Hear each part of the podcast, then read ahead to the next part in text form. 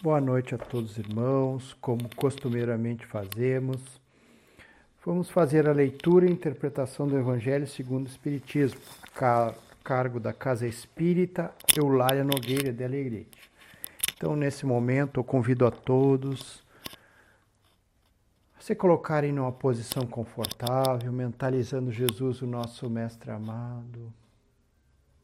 Vamos pedir aos mentores espirituais que possam nos guiar durante esse Evangelho, que essa mensagem possa nos tirar aquela dúvida pertinente, possa nos incentivar ao bem, ao amor e à caridade.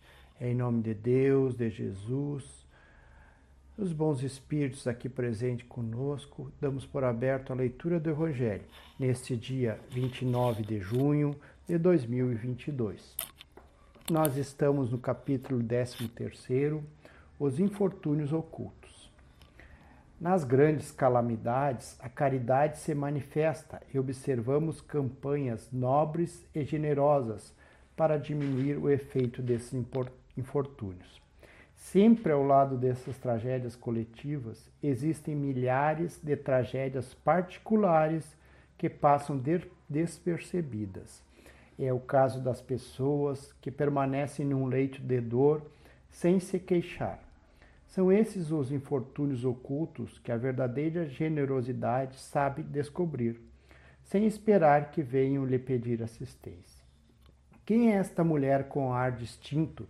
vestida de maneira simples, embora bem cuidada, acompanhada de um jovem que também se veste modestamente, chega numa casa de aspecto miserável, onde, sem dúvida, é conhecida, porque ao entrar é cumprimentada com respeito.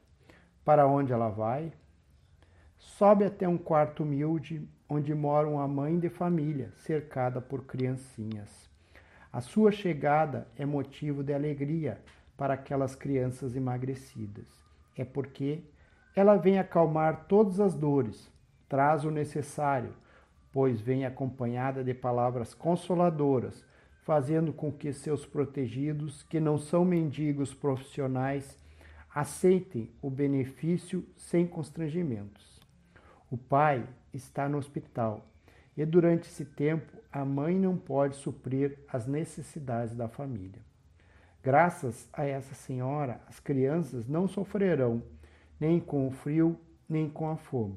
Irão à escola bem agasalhadas e no seio da mãe não faltará o leite para amamentar os pequeninos. Se alguma criança adoecer, ela não terá dúvidas em tratá-la. Dali vai ao hospital, levar ao pai algum consolo e tranquilizá-lo sobre a situação de sua família. Na esquina, uma carruagem à espera, verdadeiro armazém de tudo o que doa a seus protegidos, que frequentemente costuma visitar. Ela não lhes pergunta qual a sua crença, nem qual sua opinião, pois considera todos os homens irmãos e filhos de Deus. Quando termina a visita, ela diz a si mesma: Comecei bem o meu dia. Qual o seu nome, onde mora, ninguém sabe dizer. Para os infelizes, apesar de ser um nome desconhecido, é o anjo da consolação. À noite, um cântico de bênçãos se eleva por ela até o Criador. Católicos, judeus, protestantes, todos a querem bem. Por que ela se veste de maneira tão simples? É para não insultar a miséria com seu luxo. Por que se faz acompanhar de sua jovem filha? É para que ela aprenda como se deve praticar a caridade. Sua filha também quer fazer o bem, mas sua mãe lhe diz: O que você pode dar, minha filha, se nada tem para oferecer? Se eu lhe passar alguma coisa para dar aos outros, qual será o seu mérito? Na realidade, serei eu quem estará fazendo a caridade, e você receberá o mérito, o que não é justo. Quando visitarmos os doentes, você vai me ajudar a cuidar deles, pois dispensar cuidados já é dar alguma coisa. Aprenda a costurar e poderá fazer roupas para essas crianças. Assim dará algo que vem de você. Isso não lhe parece suficiente? É assim que esta mãe, verdadeiramente cristã, prepara sua filha para praticar as virtudes que o Cristo ensinou. É espírita, o que importa? Para a sociedade, é uma mulher do mundo, pois sua posição assim o exige. Mas ninguém sabe o que ela faz, pois não quer outra provação senão a de Deus e da sua consciência. Certo dia, um acontecimento imprevisto levou até sua casa uma de suas protegidas, que andava a vender bordados. Esta, ao reconhecê-la, quis pedir sua bênção. Silêncio, disse ela, não contes nada a ninguém. Assim também falava Jesus. Meus irmãos, essa lição é uma verdadeira aula de como praticar a caridade. Interessantíssimo, eu selecionei alguns passos é, aqui, alguns parágrafos que, que nos traz o esclarecimento. Sempre é, quando tem grandes calamidades, as comunidades se consternam, ou seja, são tocadas por aquele amor, aquele sentido de igualdade, de querer ajudar.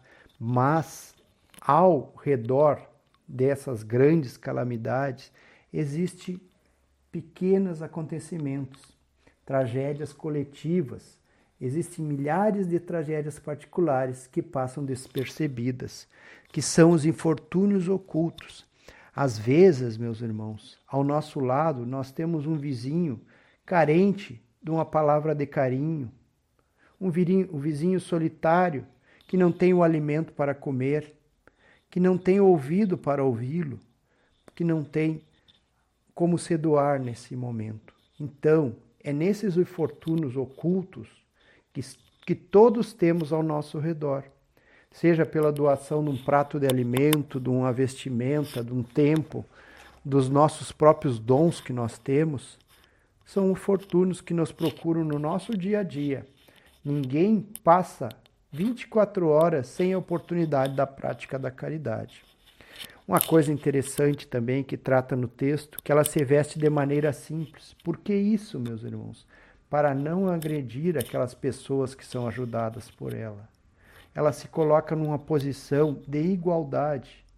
Ela se humilha para que ela possa fazer com que o seu verdadeiro propósito transpareça, que é a prática do amor, que é sanar aquela fome, aquele, aquela necessidade no momento.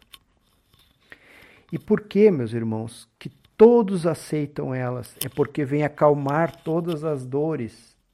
É aquele anjo da consolação ela faz o que Jesus nos ensinou, fazer o bem ao nosso próximo, aquele que está ao nosso derredor, está próximo a nós. Então, ela cumpre esse papel tão lindo, que é ser um anjo de consolação.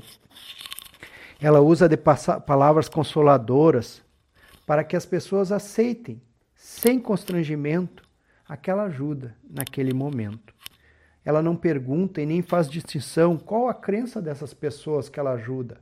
Ela só vê nela irmãos necessitados nesse momento. E quão importante é quando ela chega ao final do dia e que diz para si mesmo: comecei bem o meu dia. Isso aí é a energia sublime da caridade. Uma energia que nos preenche por dentro, que nos deixa felizes, porque reconhecemos que somos todos iguais, independente da posição que estamos ocupando no momento. Então, pratiquem a caridade, façam a caridade e vocês receberão essa força, essa energia, essa luz que a caridade esparge ao redor de todas as pessoas que a praticam. E à noite, meus irmãos, ela recebe um cântico de bênçãos, porque todas aquelas pessoas reconhecem nela esse anjo da consolação reconhecem uma pessoa boa, uma pessoa que não pergunta nada dela, somente serve. Ela se despe de tudo que ela tem para servir aquela comunidade, aquelas pessoas que ela serve. Então interessante essa energia que provém também daquele sentimento bom, de sentir nessa pessoa que pratica caridade aquele amparo, aquela luz que chega naquele momento de tanta dificuldade. Ela também ensina a filha como doar, mostrando que ela tem que doar que é seu, ou seja, o seu tempo, as suas artes, os seus dons. Não basta pegar dos outros para doar. É muito fácil doar com os bens dos outros, mas o momento que a gente se dedica, que a gente dedica um tempinho para ouvir, para falar, para escutar, para saciar a fome, o frio. Esse momento, aí é que está a caridade. E para a sociedade, meus irmãos, essa senhora pode ser uma figura importante, mas as pessoas não sabem no íntimo dela que o principal, principal papel dela é distribuir aqueles dons, aqueles gêneros, tudo que abunda em sua casa e mais. Não só isso, seu tempo é doado para essas pessoas que precisam. E ao ser reconhecida, ao final, quando uma de suas protegidas os reconhece, ela pede silêncio. Por quê? Porque, na verdade, ela nunca pediu reconhecimento. O compromisso dela é com a consciência dela e com Deus. Tão importante, né? Às vezes nós esquecemos na vida e achamos que precisamos da recompensa das pessoas. E não é assim. A recompensa verdadeira vem de Deus, o nosso Pai esse ser que nos ampara no nosso dia a dia. Então, meus irmãos, lição preciosíssima essa. Como praticar a caridade. Vários é, indicativos e, e as formas como praticar. Então, baseando-se nisso, podemos começar no nosso dia a dia. Procure ao seu redor, porque é muito importante, meus irmãos. Quem é que se sente saciado sabendo que um irmão seu tem fome? Tem sede, tem frio, precisa de você. É tão importante fazer esse papel. E esse papel, um ser que esteve conosco, nos demonstrou de maneira sublime. Foi Jesus, que se igualou a nós, embora com todo o poder que tinha, ele fez questão de reencarnar no nosso planeta Terra, demonstrando que é possível seguir nesta caminhada. E ilustrando também esse evangelho, do livro Vivendo o Evangelho, volume 1, do espírito André Luiz e de psicografia de Antônio Baduí Filho, nós temos a mensagem seguinte, que diz: infortúnios domésticos. Há infortúnios domésticos que ficam ocultos à observação comum. Marido ciumento, esposa difícil. Filho prepotente, filha rebelde pai intransigente, mãe implicante, irmão mesquinho, irmã agressiva, primo arrogante, prima invejosa, tio palpiteiro, tia mordaz, sobrinho irônico, sobrinha colérica, cunhado leviano, cunhada esnobe, avô ranzinza, avó interferente, neto malcriado, neta grosseira, sogro orgulhoso, sogra inflexível genro intolerante, nora impertinente.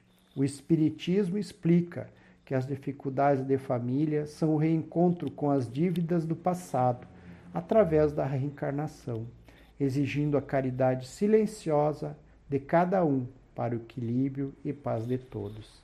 Aqui demonstra nessa mensagem como devemos nos portar no nosso laboratório divino, que é a nossa casa. É fácil fazer? Não é fácil. É fácil falar, mas fazer é muito difícil.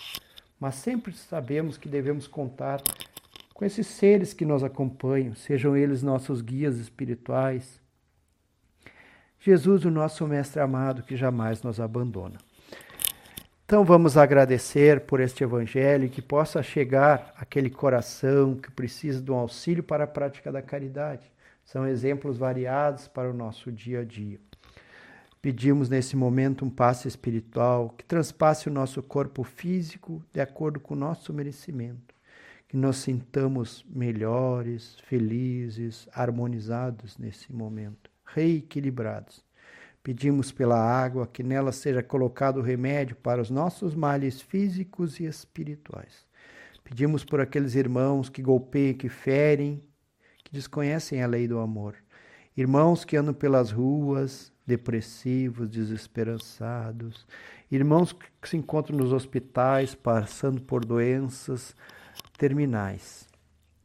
irmãos que se encontram nos asilos, moradia transitória, irmãos que erraram contra as leis de Deus e contra as leis dos homens e talvez até contra as leis de Deus, que são os irmãos que se encontram no presídio de nossa cidade. Pedimos nesse momento muita luz, muita paz a esses irmãos citados. Vamos pedir também por nosso planeta Terra, nosso país, o Brasil, nosso estado do Rio Grande do Sul e a nossa cidade de Alegrete. Que todos aqueles irmãos encarregados da administração desses grandes centros possam estar abertos a intuições do bem, do amor e da caridade. Agradecemos, Jesus, por mais esse momento, que a tua paz invada nossos lares e nos proteja durante este dia. Em nome de Deus e de Jesus, nós encerramos o Evangelho. Que assim seja.